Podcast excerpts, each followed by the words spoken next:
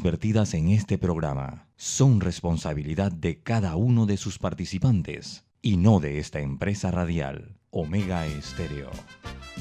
Son las 7 y 30 de la mañana, hora de un buen café y hora de Infoanálisis, el programa de información y análisis más profundo y actualizado de Panamá. Infoanálisis con Guillermo Antonio Adames, Rubén Darío Murgas y Milton Enríquez. Infoanálisis por los 107.3 de Omega Estéreo, cadena nacional.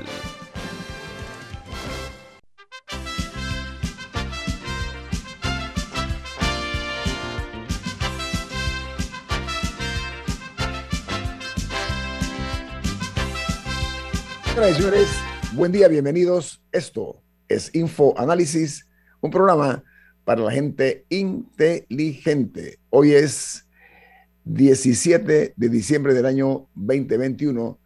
Nos da muchísimo gusto saludarlos desde la capital de la República de Panamá en otra edición de Info Análisis, un programa, como dije, para la gente inteligente. Se acaba la semana, se está acabando el mes, se está acabando el año. Don Milton, ¿quién presenta Infoanálisis? Iniciamos este programa disfrutando una deliciosa taza del café Lavazza, café italiano espectacular. Café Lavazza, un café para gente inteligente y con buen gusto, presenta Infoanálisis. Gracias, Milton. Recuerden que este programa se ve en vivo, en directo, por Facebook Live también pueden ver el video del programa en YouTube después que termine el programa y pueden ver los programas anteriores. También quedan todos colgados en YouTube. En la app de Omega Stereo, tanto para el sistema Play Store como App Store. Eh, en la página web de Omega Stereo, que es omegastereo.com. En todas las plataformas estamos nosotros eh, disponibles para servirles a ustedes eh, y darle mayor difusión a Infoanálisis. Pero vamos, como de costumbre, a darle a conocer a ustedes cuáles son las noticias que hacen primera plana en los diarios más importantes del mundo. Comenzamos en Hong Kong, porque dice que logran el primer retrato de Omicron eh, de acuerdo a un análisis eh, preliminar que dibuja una eh, nueva versión de la COVID-19. Dice que es extremadamente transmisible incluso entre las personas vacunadas, pero con probables eh, probabilidades de que con dosis de refuerzo la variante eh, pueda tener algún tipo de rechazo en beneficio del afectado. Disculpen. La nota que se genera en Hong Kong dice que la variante se está expandiendo en el planeta a una velocidad nunca vista en sus antecesoras, o sea, es más que la Delta, por ejemplo, la, forma como se está eh, dispersando por el mundo tiene una velocidad, como dijimos, inusitada. Y en Puerto Rico posponen por 90 días el Miss Mundo 2021 debido a varios casos de COVID detectados entre concursantes y el personal técnico de este evento que tiene difusión a nivel mundial. Imagínense ustedes, hay varias candidatas a mis universo que están eh, siendo eh, afectadas. A mis mundo. Por la COVID-19. Sí, son del mundo, son candidatas a diferentes países. Es que mis universo es un concurso y mis mundo es otro. Sí, eh, sí, dije mis mundo, ¿no? Es mi, ajá, mis mundo. Claro, entonces vamos a España, donde se publica como principal noticia, primera plana, que el brote de la COVID-19 eh, en el equipo Real Madrid eh, eleva las alarmas en el fútbol europeo. Dice que en los últimos dos días en el Real Madrid tiene siete casos positivos de COVID-19 y hay el temor de que la liga imponga medidas de fuerza para eh, lograr controlar este tipo de, de contagio dice que es el regreso de la competición de hace un año y medio en la búsqueda de un tipo de confinamiento entre los jugadores del Real Madrid que están mencionados en la noticia. Está Garrett Bale, está Luca Modric, también Marcelo, Asensio, Rodrigo, y está también el, el UNIN. Y se habla que el hijo del director técnico, que es eh, Ancelotti, que es consejero deportivo, también está afectado por la COVID-19. Es una baja importante para el Real Madrid y le toca eh, jugar en la Champions League. Entonces es parte de la preocupación porque Modric y Bale son, y Marcelo y Asensio son figuras relevantes de los, eh, de los miembros del equipo del Real Madrid, los merengues les dicen. Continúo porque en los Estados Unidos, un ex consejero delegado de McDonald's devuelve 105 millones de dólares eh, para tratar eh, de ocultar que él mantuvo relaciones con varias empleadas. Dice que violar el código de conducta en los Estados Unidos sale o se paga caro. El consejero delegado de McDonald's fue despedido en noviembre del año 19 por mantener relaciones con una subordinada va a tener que devolver, como dije, a la compañía 105 millones de dólares que serán pagados en efectivo y otros en acciones, 205 millones. Mientras eh, los europeos avalan el uso de la uso de emergencia de la píldora de Pfizer eh, y dos tratamientos de anticuerpos el presidente Joe Biden, por su lado, eh, alerta sobre eh, la situación que se está presentando con la propagación o crecimiento de los casos de COVID. Dice la nota que es una amenaza para la salud pública el Omicron. Ya están elevando el tono en cuanto a este flagelo y esta nueva eh, figura que se ha presentado en el ambiente eh, global. En Colombia, el Ministerio de Salud colombiano confirmó en las últimas 24 horas 1.720 nuevos contagios, lo que representa una disminución de 346 casos confirmados. Ellos en Colombia, las estadísticas hablan de un total de 5.101.466 personas contagiadas y de esos hay 11.614 que son los denominados casos activos. Mientras en Costa Rica, a partir del año, del día 20 de diciembre del presente año, eh, las medidas de restricción vehicular eh, sanitaria arrancarán ahora de 12 de medianoche a 5 de la mañana. Sin embargo, la medida no se aplicará los días 24 y 31 de diciembre, que son días festivos, y la eh, restricción vehicular se mantendrá eh, para ingresar a la ciudad de San José, que es la capital de Costa Rica. Mientras en Brasil, el principal titular es que eh, una investigación de la policía del país concluyó que Jair Bolsonaro tuvo un papel directo en la difusión de noticias falsas, eso que se llaman fake news. Dice que eh, con el claro propósito de difundir noticias falsas, y esto es muy delicado porque eso trajo como consecuencia la negación de él de la importancia de la COVID-19. Decía que era un resfriadiño. Bueno, resultó, miren ustedes, la cantidad de muertos e infectados que tiene Brasil, uno de los países con mayor cantidad de casos y de decesos o de funciones. Los diarios de los Estados Unidos, los tres principales diarios de los Estados Unidos, titulan de la siguiente manera. El New York Times, su principal noticia dice que mientras los científicos se entregan y se esfuerzan por comprender un poco más sobre el Omicron eh, y la posibilidad de ir eh, controlando, dice que el Omicron podría superar a Delta en una lucha que está claro que se propaga más rápidamente y donde quieren que eh, esperar que se aterrice con algún tipo de solución, aunque todavía no se sabe si, cuán graves serán las, las condiciones y las consecuencias del Omicron y que puede ser de repente una situación más delicada de lo que se prevé. El diario The Washington Post dice en su principal noticia, Omicron induce la, el latigazo cervical en muchos estadounidenses. La nota añade que los refuerzos parecen brindar una buena protección y los estudios sugieren que los síntomas del Omicron pueden ser mucho más leves de lo que se pensaba.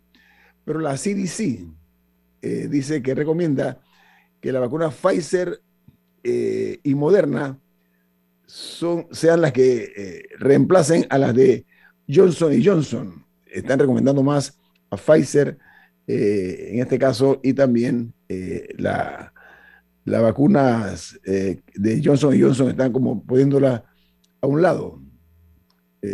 Esto por parte de Pfizer y Moderna. Y el Wall Street Journal, su principal noticia, dice, autoridades sanitarias dijeron que la tasa en eh, trastornos de la coagulación sanguínea poco común, pero que se ve asociado a la inyección de la empresa Johnson Johnson, es más alta que la detectada anteriormente. Por su parte, Pfizer busca la aprobación de una vacuna para niños de 5 que van desde cinco años en adelante. Esa es la noticia. Eh, Johnson y Johnson está ahora mismo en una situación donde está siendo duramente criticada su efectividad en comparación con las otras farmacéuticas. Hay otra noticia también que se genera en Japón porque eh, hubo un incendio, eh, un fuerte incendio en una ciudad que se llama Osaka. El incendio se dio en una clínica de salud mental y ha dejado 24 muertos eh, en, Japón.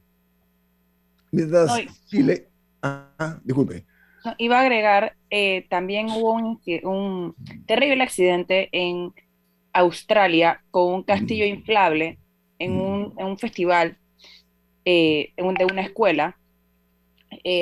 hubo un, un, viento, levantó el castillo inflable y cinco niños murieron porque cayeron de una altura de aproximadamente 10 metros eh, en una pequeña comunidad en, eh, por Tasmania y el incidente está siendo investigado para saber si era que no, no, se, no estaba bien anclado al, al, suelo, bien amarrado, o, o, qué fue lo que sucedió, pero eso, eso fue otra tragedia que ocurrió en Australia. En Chile. Eran, niños muy pequeños también.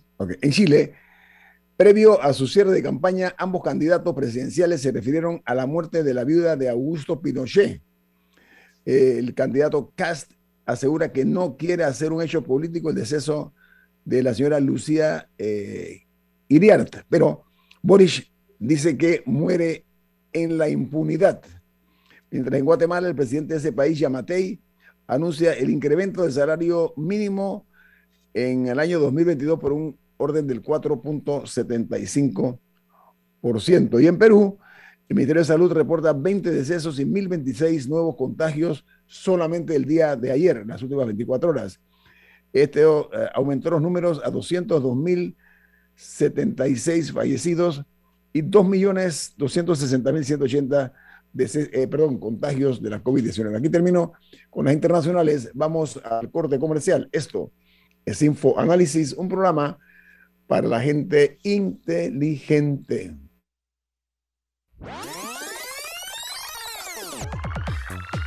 Omega Stereo tiene una nueva app. Descárgala en Play Store y App Store totalmente gratis. Escucha Omega Stereo las 24 horas donde estés con nuestra nueva app. ¿Qué es lo mejor de la Navidad? Los mensajitos, las llamadas y los correos de voz aseguran que el amor que compartimos es nuestro mejor presente. Así que disfrútalo. Activa tu Super Pack de 5 y recibe 7 días de ilimitada, minutos y 1.5 gigas para compartir. Actívalo al asterisco 123 numeral y participa por un año de servicio gratis más un celular Samsung. Son 100 ganadores. Vive tu mejor presente esta Navidad. ¡Claro! Promoción válida del 15 de noviembre de 2021 al 6 de enero de 2022. Aprobada mediante resolución número 2021-2355. Para mayor información ingresa a claro.com.pa. La gente inteligente escucha InfoAnálisis. Los anunciantes inteligentes se anuncian en InfoAnálisis. Usted es inteligente. Llame al 269-2488 y todos lo sabrán. Infoanálisis, de lunes a viernes de 7 y 30, 8 y 30 de la mañana, en donde se anuncian los que saben.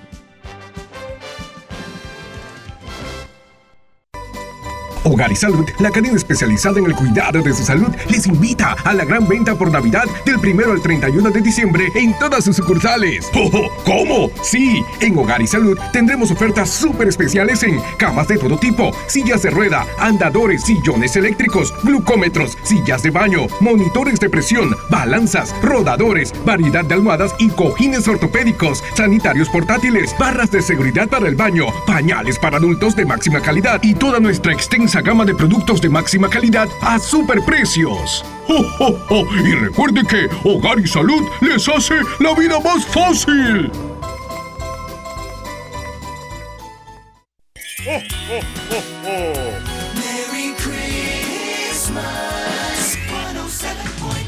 Omega Stereo. Ya viene InfoAnálisis, el programa para gente inteligente como usted.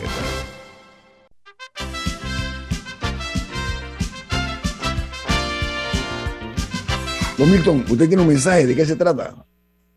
Así es.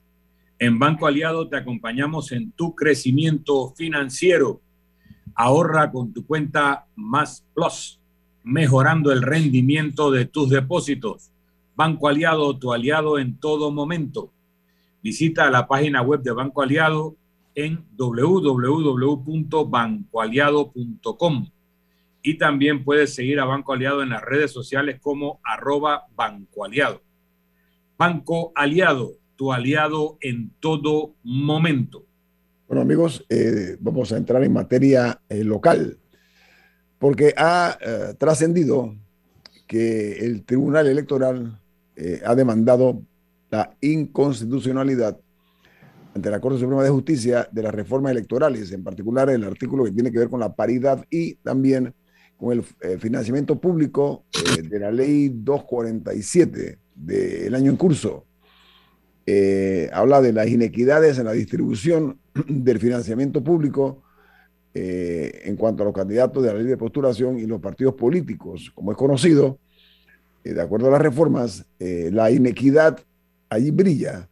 Y me refiero puntualmente a que el 85% va a los partidos políticos y el 15%...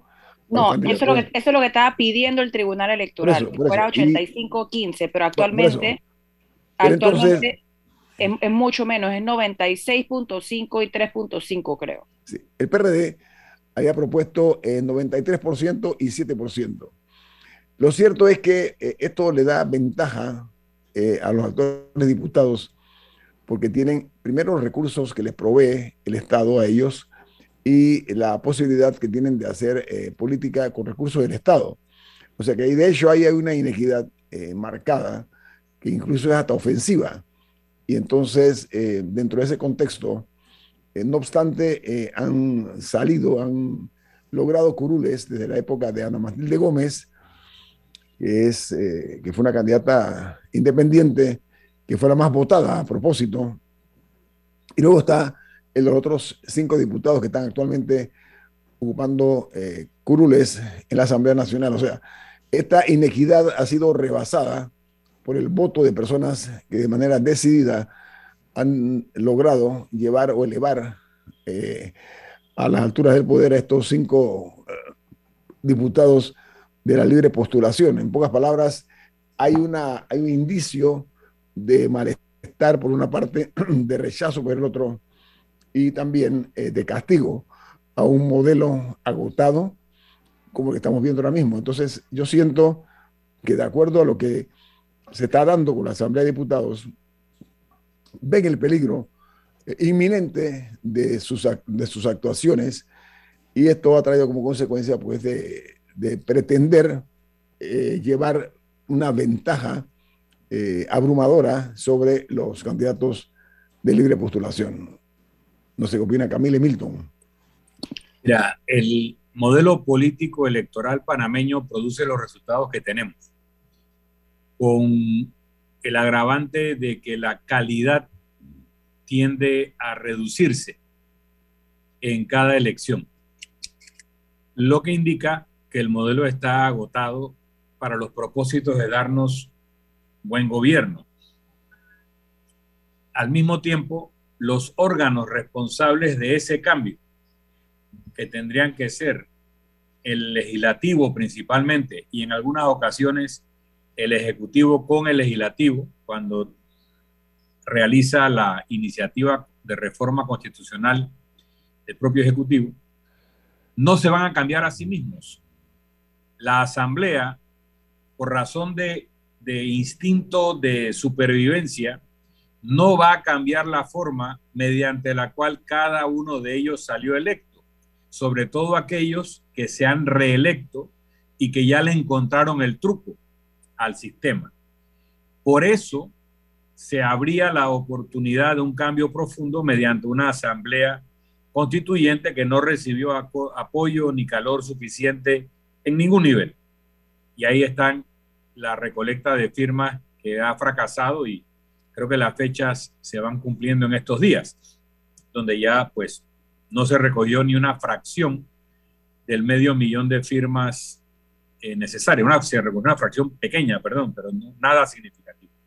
La única ocasión que yo recuerdo en donde una asamblea produjo cambios significativos que afectaron la posibilidad de reelección de sus miembros se da en el 2004, en la transición entre Mireya Moscoso y Martín Torrijos, en donde se pasa una reforma constitucional aprobada por la Asamblea saliente y ratificada por la Asamblea electa en el 2004, que estancaba el crecimiento legislativo, que si ustedes recuerdan era tantos diputados por tantos electores y entonces ya la Asamblea llevaba creo que en ese momento 74 miembros e iba a seguir creciendo. Bueno, aprobaron una reforma constitucional que la estancaba en 71 miembros, ya no podía crecer más, con lo cual algunos circuitos perdieron eh, diputados eh, y, era pues un gesto eh, inusual de una asamblea que empezaba a afectarse. También hubo un par de cambios más. Pero ¿cómo se logró eso?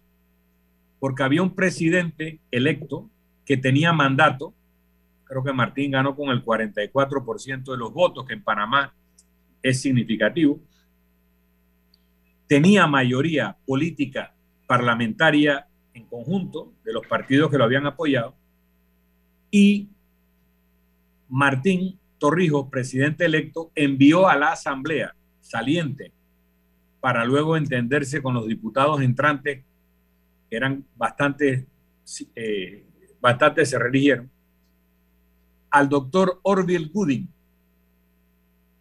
con el mensaje, estas reformas son las que quiere el presidente Torrijos. Tú quieres pasar cinco años en el desierto, recházalo. Tú quieres estar en buenos términos con el gobierno entrante, apruébalas. Y con eso, que es una amenaza en toda ley, pero que es el uso del poder político en ese momento con propósitos nobles, que era una reforma constitucional de la propia Asamblea, hecha por la propia Asamblea en contra de su instinto de supervivencia, se logró esa reforma. Pero mientras no haya o una Asamblea Constituyente que redacte una nueva constitución, básicamente en los aspectos políticos de cómo se constituyen los gobiernos, o no haya un presidente electo con mandato y con la capacidad política de incidir en la Asamblea saliente y en la entrante para que cambien la forma en que son electos, vamos a seguir viviendo lo que tú ves y no hay ley que lo repare. Milton, eh, mira, eh, todo lo que Panamá eh, requería para su futuro está en su pasado. Este tipo de posturas que estamos viendo, que no quieren darle paso bajo ninguna circunstancia a cambios, cambios realmente importantes y mantener el status quo, el establishment político en Panamá, con una asamblea que está cada día más beligerante en cuanto a las presiones que le impone al presidente de la República, contrario a lo que ha ocurrido en años anteriores, en los cuales pues, el Ejecutivo siempre los trataba como lacayos, ¿no? Los trataba como, como subalternos. Esta es una asamblea que se ha emancipado, debo reconocerlo, pero no estoy seguro si es para bien o para mal me tengo, tengo ese tipo de, dudas. Pero es la clase de personas que ocupan las curules las que hablan por la Asamblea, Milton y Camila. Entonces, si queremos mantener ese mismo nivel, esos mismos estándares, hombre, eso lo decidirá el electorado. Lo cierto es que eh, no ha sido bueno para el país lo que estamos viviendo a nivel de una asamblea eh, que en algunos casos le ha faltado ser, como se dice popularmente, roncona, pero que se ha dedicado a negociar con el Ejecutivo, tú me das, yo te doy, y eso ha sido malsano para la democracia panameña. Camila. Ahora que Don comentaba la estrategia que se utilizó en 2004, me gustaría contrastarla con la que vimos aquí eh, hace un par de años. Y el problema de esas reformas, de, ese intento de reformas eh, constitucionales que naufragó abismalmente, en parte fue que no tenían ni papá ni mamá. Ahí, al hacerlo a través de la concertación y al hacerlo a través de, de todos unidos, donde todo el mundo, donde algo le pertenece a todo el mundo, no le pertenece a nadie. Entonces no había ningún abanderado nadie que se parara y pusiera el pecho por esas reformas. Y ese fue parte del problema, que, que era, era, era todo un poco muy abstracto. Entonces, cuando la Asamblea las modificó, sí, claro que hubo gente que salió a protestar y, y todos recordamos, creo que eso fue octubre de 2019, creo, todos recordamos esa represión por parte de la policía y los choques que se dieron, los jóvenes que fueron afuera de la asamblea y los que lograron entrar y presentar su punto de vista, pero sí faltó una persona responsable ahí. Alguien que dijera, mm. yo doy el pecho por estas reformas. Y, y, eventualmente vimos las consecuencias eh, de eso. Así que me gustaría presentar ese contraste con el ejemplo que, que dio el señor Milton. Adicionalmente, perdón, ¿qué ibas a decir? No, no, no, por favor, continúa. Eh, sí, con respecto a la razón que dan los magistrados eh, para las para las demandas a las reformas, eh, en el caso de el financiamiento eh, pre y post electoral, que en este programa hemos, hemos conversado bastante sobre el problema que, que, son los montos que se le asignan a los candidatos, la, el, quién puede aportar esos fondos, etcétera. Eh, sí me gustaría comentarle a la audiencia el razonamiento que da el Tribunal Electoral para demandar. Hacemos después, corte, después, del corte, Camila. Porque vamos a hacer después del corte, sí. Corte comercial, pero lo cierto es que eh, es una eh, perversidad política la forma como el Ejecutivo durante mucho tiempo ha dominado no únicamente al legislativo, sino también al judicial. Los resultados han sido nefastos. Hoy día vemos, como dije, una asamblea cada día más eh, incisiva en cuanto a su actuar hacia el Ejecutivo. Vamos a analizar eso también aquí en Info Análisis. Este es un programa para la gente inteligente.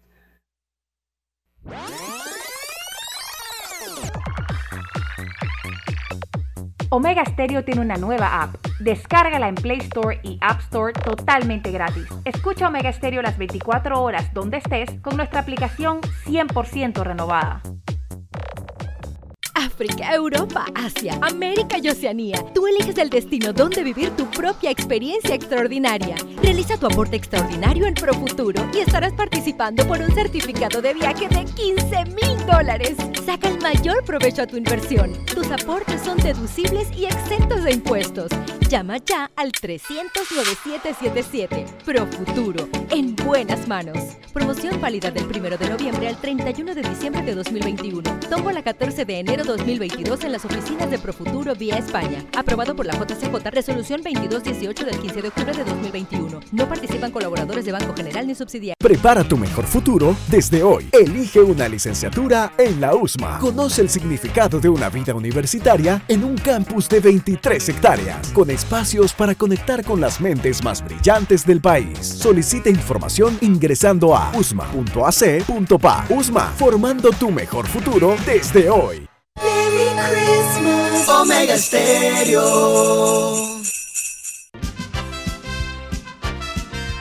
Ya viene InfoAnálisis, el programa para gente inteligente como usted.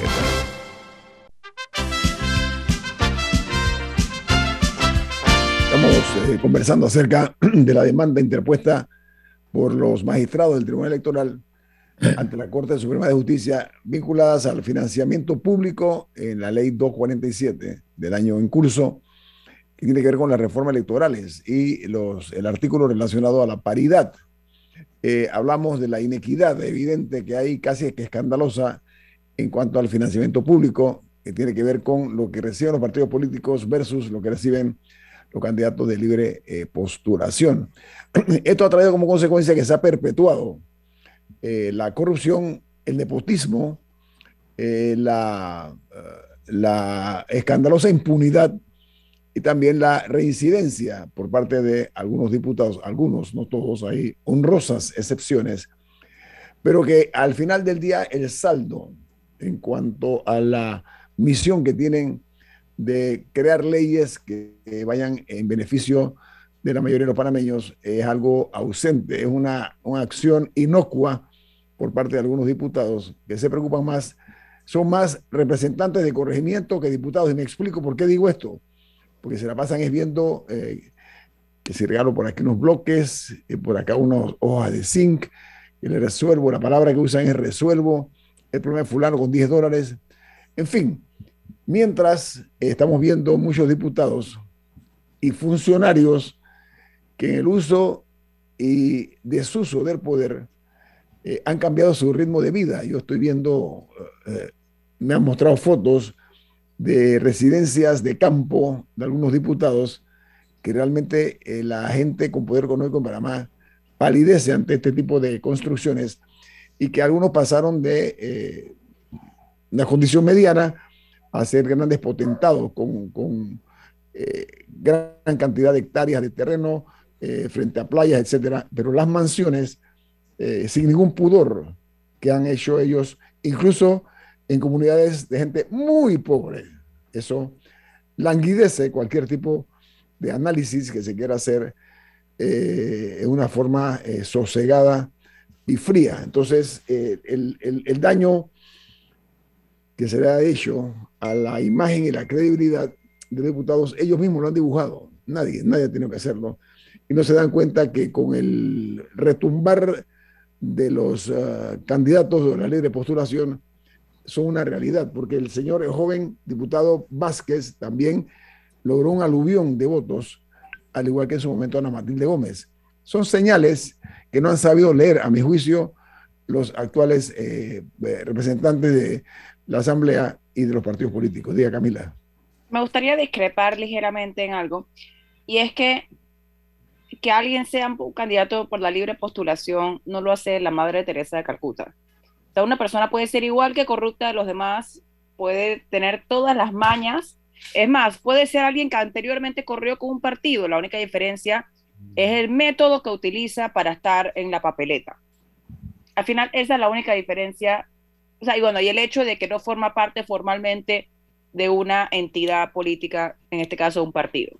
Pero no le, eso no le da ninguna característica a su carácter, eh, a, su identidad, aparte del método que utiliza para estar en la papeleta. Sí, a mí sí me parece importante destacar eso, más allá de casos específicos de personas que se han destacado y que resulta que han sido por la libre postulación. No, fue, eso, lo, que les otorgó alguna virtud inalcanzable para los demás. Sí, hago extensivo el comentario de Camila al contrario censo. No toda persona que sale por un partido político tiene que ser corrupta ni lo es. No toda persona independiente es casta y pura. Eh, cada quien es cada quien y el vehículo de su elección para postularse y ganar, pues eh, lo, toma muchas veces por razón de cálculo eh, electoral. Por otra parte, el, diputado independiente normalmente acaba siendo función de profeta. En la Biblia, los que lo hacen bien acaban siendo profetas. En la Biblia había reyes y había profetas. Los profetas no gobernaban. Los profetas solo denunciaban lo que estaba mal. ¿ok? Los reyes gobernaban con sus virtudes y sus defectos. Entonces, el candidato independiente normalmente, cuando va a la asamblea eh, y, no cae en el esquema de César Quintero, eh, ese, ese independiente hace función de profeta, pero no produce legislación, no produce ninguna labor legislativa particular, porque no tiene apoyo, no tiene otros votos para hacer mayoría, porque recuerden que el poder legislativo es un poder colegiado que se ejerce por mayoría. Un diputado no es el poder legislativo, es la asamblea en decisión mayoritaria la que ejerce el poder legislativo. Como dice referencia a César Quintero, quiero decir lo que César Quintero, el profesor de ciencia política, más destacado en los últimos tiempos en Panamá, decía de los independientes, hablaba de los diputados independientes. Don César decía, lo primero que le pasa a un independiente cuando llega a la asamblea es que pierde el IN y queda dependiente de lo que le prometa el gobierno. Luego pierde el D y queda pendiente de que le cumplan la promesa que le hicieron. Y luego pierde el PEN y solo le quedan los dientes para echarle a la presa que le tiraron al plato. Esa era la definición de don César Quintero. Hay una realidad inobjetable. A ver, estos diputados independientes eh, hemos sido testigos. Para ellos, primero que es un riesgo poder, eh, ellos nadan con tiburones, están en una piscina de pirañas, por lo que estamos viendo, no todos, eso es importante destacarlo. Claro. Eh, la, piñata de corrupción que hay ahí, mira el, mal manejo de los fondos, de los dineros del Estado. Están pagando un dinero a un no sé a quién para que supuestamente le diga cómo manejarse con los periodistas. Están hablando de varios miles de dólares. O sea, no hay un sentido en el uso, sino en el mal uso de los recursos del Estado. Me refiero particularmente eh, en la forma como nombran personas, eh, la cantidad de, de, gente que tienen ellos en su planilla. Algunos de ellos utilizan personas pagas en la asamblea para hacer trabajos en sus casas. En fin, es un despropósito de gestión de algunas personas que se manejan en la asamblea, pero más que nada tienen un problema de identidad. Repito, son más honorables representantes que honorables diputados. Esa es la confusión que tiene más luces que más, más sombras que luces, ¿ah? si lo vemos desde ese punto de vista. Pero en lo que decía Camila, de cinco diputados independientes que salieron en la última elección, hay uno que funciona verticalmente dentro de la promesa y la idea de que uno tiene de un diputado independiente. Hay dos más que están bastante cerca, no llegan a los gestos de viajar sin viático, de devolver eh, recursos no utilizados, que, que, el diputado Juan Diego Vázquez sí es por lo menos muy recursivo en plantear sus puntos con ejemplos, ¿no? Hay otros dos que, te repito, se manejan con bastante independencia y son muy respetables. Hay otros dos que se asimilaron y que le quedaron solo los dientes bastante rápido. Entonces, eh, el punto de Camila que yo comparto es que el, llegar como independiente no es garantía de nada. La garantía es la persona. No, donde está la persona. Yo estoy de acuerdo contigo, no es el cargo, eh, no, es el cargo, es, es, la persona. O sea, sus antecedentes, su visión que tiene del Estado, su misión se la va a cumplir como decía. Yo estoy de acuerdo, es la, la persona, no es el cargo. Diga, Camila. Sí, bueno, el comentario que quería hacer en el, en el blog anterior sobre las razones que dan el Tribunal Electoral en su mm. argumento de por qué debería ser 85% para los partidos 15% para los candidatos por la libre postulación.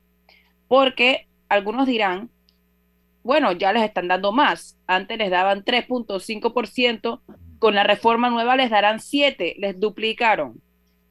Eh, ya tienen más. Bueno, es interesante cuando uno lee la demanda del Tribunal Electoral, el razonamiento que ellos dan para que sea 15% es que si uno toma eh, la cantidad de firmas que, lograron recabar candidatos por la libre postulación representa más o menos el 15% de, eh, como del padrón electoral. Que si uno considera la cantidad de candidatos que había, aproximadamente representan el 15% del número de candidatos. Y que si uno toma el número de votos que recibieron en las elecciones, representan aproximadamente el 15%. Eh, ese, es el argumento que hace el Tribunal Electoral. Entonces ellos, ellos lo que dicen es que eh, la cantidad de dinero debería ser, eh, debería ser proporcional a eso. por eso que ellos propusieron ese 15%. Sí me, sí me parecía interesante escuchar el razonamiento del Tribunal Electoral. El otro tema por el cual el, el Tribunal Electoral presentó otra demanda fue por el, tema de la paridad, que lo hablamos un poco esta semana con Claire Nevache, que actualmente la, el, el, código electoral, entre comillas, tiene un artículo que se refiere a la paridad, pero deja una, deja una, una válvula de escape, le dicen, que es que incluye al final una línea de que si no, si no encuentran a gente, podrán rellenarlos con personas de cualquier, eh, o sea, esos escaños con personas eh, de cualquier género. Entonces, eso siempre le ha a los partidos eh, esquivar un poco los requisitos de paridad, que en diversos países se ve de, diferentes maneras. Por ejemplo, algunos tienen la ley de la cremallera, que básicamente tiene que ser un hombre, una mujer, que, o que, que si el candidato principal es mujer, el suplente es hombre, y si el candidato principal es hombre, la suplente es mujer. Hay muchísimas maneras de hacerlo, eh, pero y muchísimas maneras que son un poco más justas que el sistema que tenemos actualmente, pero eh, bajo la ley electoral que se aprobó en la Asamblea este año, eh, las cosas permanecen como lo han estado en las últimas elecciones. Así que ahí no hay un verdadero cambio. Y el Tribunal Electoral demanda, eh, bajo el argumento de que el Estado tiene la, la tiene la, obligación de tomar pasos para asegurar, para, para, para evitar la discriminación y para, para hacerlo un poco más representativo. Por eso es que ellos están demandando. Mira, eh, Confucio tiene una frase que me parece muy exquisita. Dice, la vida es muy simple, pero nosotros insistimos en hacerla complicada. Eso lo dijo Confucio. Está marcado en mármol con colores brillantes. El problema aquí es que se podría mejorar la condición de la Asamblea siempre y cuando haya conciencia de la responsabilidad que tienen de generar buenas leyes, de cumplir un trabajo más en sus oficinas que como representantes de corregimiento. Yo creo que hay esa confusión de identidad, que es la que marca eh, la eficiencia o ineficiencia. Ellos trabajan dos días en, aquí en, la asamblea y los otros días se la pasan, lo que son del interior en el interior, haciendo eh, visitas y haciendo política, porque ellos se olvidan de que las elecciones pasaron y siguen eh, actuando como si fueran candidatos todos los días de todas las horas. Entonces, Pero, ese tipo de situaciones son las que yo creo que complican un poco el panorama de, los, de algunos eh, diputados de la Asamblea Nacional. Milton, a regreso, con mucho gusto. A, a, la vuelta, está bien. A regreso, vamos al corte comercial. Esto es Info Análisis, un programa para la gente inteligente. Omega Stereo tiene una nueva app. Descárgala en Play Store y App Store totalmente gratis. Escucha Omega Stereo las 24 horas donde estés con nuestra aplicación totalmente nueva. Hogar y Salud, la cadena especializada en el cuidado de su salud, les invita a la gran venta por Navidad del 1 al 31 de diciembre en todas sus sucursales. ¡Oh, ¿Cómo? Sí, en Hogar y Salud tendremos ofertas súper especiales en camas de todo tipo, sillas de rueda, andadores, sillones eléctricos, glucómetros, sillas de baño, monitores de presión, balanzas, rodadores, variedad de almohadas y cojines ortopédicos, sanitarios portátiles, barras de seguridad para el baño, pañales para adultos de máxima calidad y toda nuestra gama de productos de máxima calidad a superprecios. ¡Oh, oh, oh! Y recuerde que Hogar y Salud les hace la vida más fácil.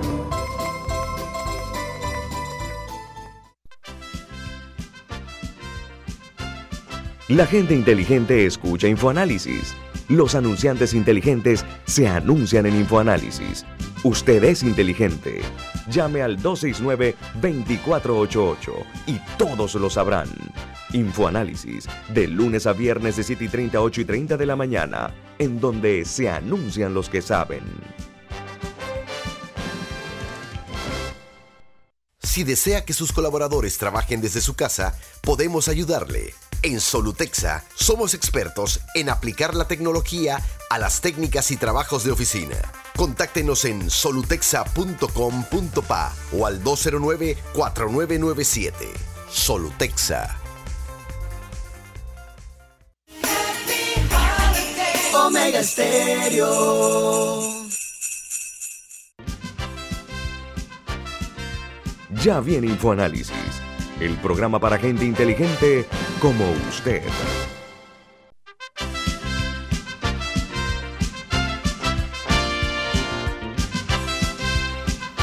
Milton, usted tenía un contrapunto, me dijo, Sí, ¿no?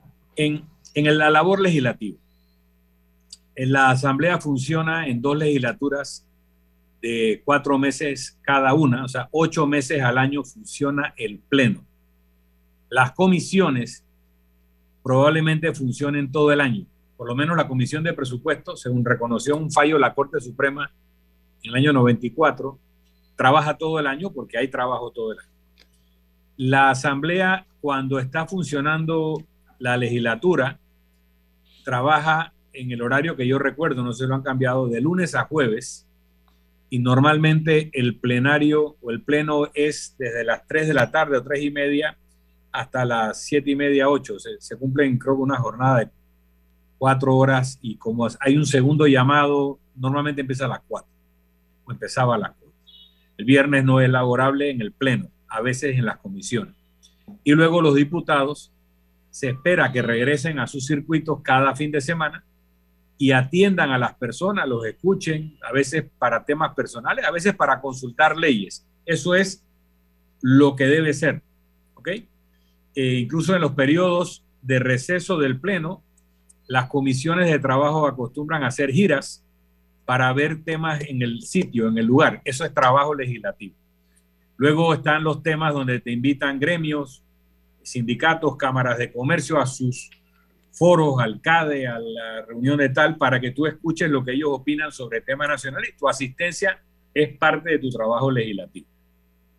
Pero lo que realmente tu elector espera es que tú te la pases recorriendo las calles del circuito, haciéndoles arroz con pollo semanal, como hacía un colega de Colón, o un sancocho enorme, como hacía otro diputado que hoy en día es alcalde.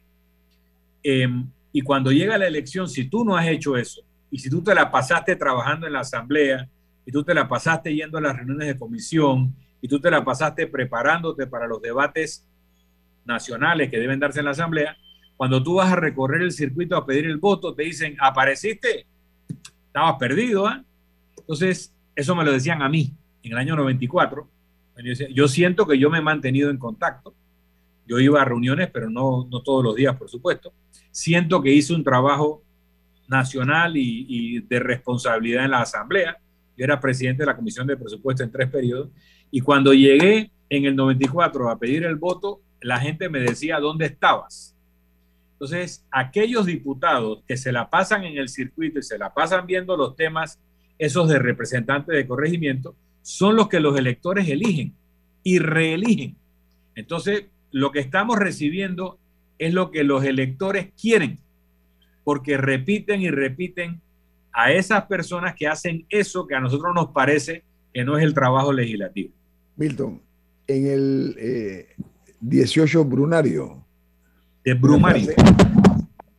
Me gusta y muchísimo, que quiero compartirla con los, con los oyentes de Omega Estéreo, porque creo que nos puede ayudar mucho a entender algunas cosas. Dice que la historia se repite primero como drama y después o luego como farsa. una farsa.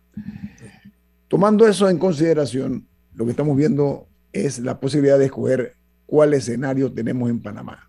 Entonces, eh, queremos mantener el status quo como está, queremos dar un giro a lo que tenemos ahora mismo como oferta, como oferta en la Asamblea. ¿Qué es lo que queremos para el país, para el presente y el futuro? Siempre se habla del futuro, el futuro es incierto, nadie puede apostar a un futuro con la seguridad de ganar, pero hay que hacer todos los méritos los, uh, la, los esfuerzos para lograr mejorar. Yo siento que realmente aquí tenemos eh, la obligación de hacer un análisis prolijo acerca de, de, cuál es la oferta que tenemos nosotros. Hay diputados muy buenos y diputadas también. Hombre, como en todo, hay buenos, no tan buenos, y algunos que son, digamos, que, que reprueban eh, su, su, su carrera, ¿no? No obstante, yo siento y sospecho de que aquí se está creando una polarización eh, exprofeso de, de, crear como dos mundos, ¿no? El de este y el del otro. Entonces ahí va una apuesta eh, eh, que puede resultar en una sorpresa para bien y no para tan bien, ¿no? Diga Milton. Mira, en el, en el intermedio yo te hablaba del mudo. Ajá. El diputado que, era, mudo, el diputado que era mudo, un diputado que era sí, mudo. Había un diputado que no era mudo, pero le decíamos el mudo porque no hablaba. En los debates no participaba. Y un día, ah, se la pasaba yendo de ministerio en ministerio a ver el tema de las calles, de la escuela, del centro de salud. O sea, era un, un representante de su población que gestionaba todo tipo de trabajos a favor de su población, pero no hablaba en la asamblea. Y un día que le dijimos, oye, tú sabes que a ti te dicen el mudo. Dice, yo sé. ¿Y por qué no hablas? Porque en mi pueblo no llega la señal de Radio Nacional. Así que aunque yo me pegue el mejor discurso del mundo, aquí eso mi gente no lo va a escuchar. Estamos en tiempos que no había internet o estaba, sí, no había internet ni mucho, ni redes sociales. Así que o te oían por la radio o te veían por la televisión o se enteraban por algún periódico, pero si no había transmisión, pues nadie te escuchaba. Bueno, yo les quiero decir que de esa asamblea de 61 miembros, solo 10 lograron la reelección y el mudo fue uno de ellos. Entonces, nuevamente, si tenemos un sistema que queremos llamar democracia representativa y esta funciona de que los que son electos representan a los electores, estamos recibiendo exactamente la gente que representa a los que votan por ellos, sobre todo cuando no es primera vez, cuando hay una reelección, que ya no hay sorpresa, tú estás volviendo a mandar a la asamblea a una persona que has visto operar por lo menos cinco años, a veces 10, 15, 20 años, y lo vuelves a mandar, es porque tú quieres que esté allí y tú quieres que siga haciendo lo que hace. Nosotros podemos tener una opinión divergente, pero el sistema de democracia representativa, eh, dicen que no es que el pueblo tiene el gobierno que se merece, sino que tiene el gobierno que se le parece. Y lo que nosotros tenemos es el gobierno que se parece a nuestro país. Eso es lo que somos. Queremos cambiar eh, las personas que llegan al gobierno o cambiamos la metodología para hacer elementos más restrictivos o selectivos de quienes pueden participar, y ahí habrá gente que dirá que eso no es democrático, o cambiamos al pueblo a través de procesos educativos y formativos para hacerles ver cómo cosas que ellos creen que les convienen acaban perjudicándoles. O se Pero hasta ahora hemos fallado. Porque, por ejemplo, eh, hay personas que critican el sistema de circuitos, que al final eh, los circuitos son medio arbitrariedades, no, no, son, no tienen nada que ver con el distrito, no tienen nada que ver con el corregimiento, que son, que son divisiones administrativas. El circuito es meramente electoral, no sirve para nada, eh, bueno, excepto, lo utilizaron, no sé por qué, para la vacunación, pero no debieron haber hecho eso. Para eso sirven los corregimientos pero, pero, pero, sí, se sí, otra, una, una tercera manera de generar un cambio, porque cambiaría el sistema de incentivos, sería cambiar que ya no sean diputados por circuito, sino que sean provinciales o nacionales, o, o sea, cambiar un poco eso, eh, porque mientras más pequeña es una jurisdicción, más pequeños son los intereses que se defienden. Más, más se presta para ese tipo de intercambios clientelistas, etcétera. Estoy totalmente de acuerdo contigo, Camila. Te doy un poquito de historia. En 1983, cuando se hace la nueva constitución que reemplaza la constitución de la dictadura militar del 72, se cambia el sistema político electoral para dejar atrás la Asamblea de los 505 representantes como órgano legislativo. Y se iba a un sistema de diputados provinciales que ha sido la tradición previa al 72 en Panamá pero el PRD se opuso y dijo que no, que eso iba a regresar a la Asamblea de los Ricos, porque hacer una campaña provincial era muy costosa y que había que hacer circuitos pequeños para que los pobres pudieran ser candidatos. Ese fue el principal argumento, pero era como una especie de defensa del modelo del representante de corregimiento haciendo un híbrido entre el diputado provincial y el representante salía el, el legislador del circuito. Y eso fue lo que quedó porque el PRD estaba en gobierno y tenía la mayoría. Y hemos tratado, he participado en esos esfuerzos, muchas veces de cambiar al modelo que tú planteas, que sería diputados nacionales, perdón, diputados provinciales y una lista de diputados nacionales que se eligen a la vez y funcionan dentro de la misma asamblea. No es bicameral, una sola asamblea, una sola cámara, pero con dos formas de elección, provincial y comarcal y nacional. Eso elevaría la calidad y no necesariamente el costo, porque al ser financiamiento público lo que tenemos hoy en día, los diputados de lista provincial o nacional van a, hacer campaña financiada por el partido o por la lista independiente que recibe dinero del financiamiento público electoral. Y en eso me gustaría destacar, eh, brevemente, en, ese, en eso me gustaría destacar que eh, para las reformas constitucionales, una de las propuestas era que los circuitos uninominales, o sea, era juntar algunos distritos uninominales para volverlos plurinominales. O sea, que en vez de tener tres circuitos separados de un diputado cada uno, tener un circuito plurinominal con tres diputados. Porque, y eso era una provincia normalmente, acababas haciendo exacto, Como, creo que, yo creo que Herrera o Los Santos, una de las dos iba, iba a tener ese modelo, porque también los uninominales se prestan más que los plurinominales para el clientelismo y otras cosas. Esa propuesta, por razones obvias, no prosperó en la Asamblea. Pero a eso me refiero, que hay que, sería, lo mejor sería, pienso yo, ampliar algunas de las, de las circunscripciones electorales y eso también haría más difícil eh, la trampa. Eso y reemplazar el financiamiento privado con financiamiento público, porque al final eso también hace las cosas más equitativas. Tú puedes ah. tener un candidato de bajos recursos que no se puede pagar una campaña, pero si el Estado es el responsable de asegurar que, tenga los recursos en vez de donantes privados, es, eso nivela un poco el terreno de juego. Lo que pasa es que ese es un capítulo más de la tragicomedia que vivimos en este país, producto exactamente de los intereses creados. Y en eso hay una, uh, uh, hay una, una, falta de templanza por parte del propio electorado, que no sabe diferenciar eh, quiénes son las personas que pueden trabajar para bien del país. Bueno, que vienen nada más a, con mentalidad mercantilista a hacer negocio y a mejorar su calidad de vida en lugar de servirle al país. Tenemos que irnos porque viene Álvaro Alvarado con su programa Sin Rodeos. Milton, ¿quién despide Infoanálisis? Nos vamos, pero lo hacemos disfrutando una deliciosa taza del café Lavazza, un café italiano espectacular. Café Lavazza, un café para gente inteligente y con buen gusto. Despide Infoanálisis. Ha terminado el Infoanálisis de hoy.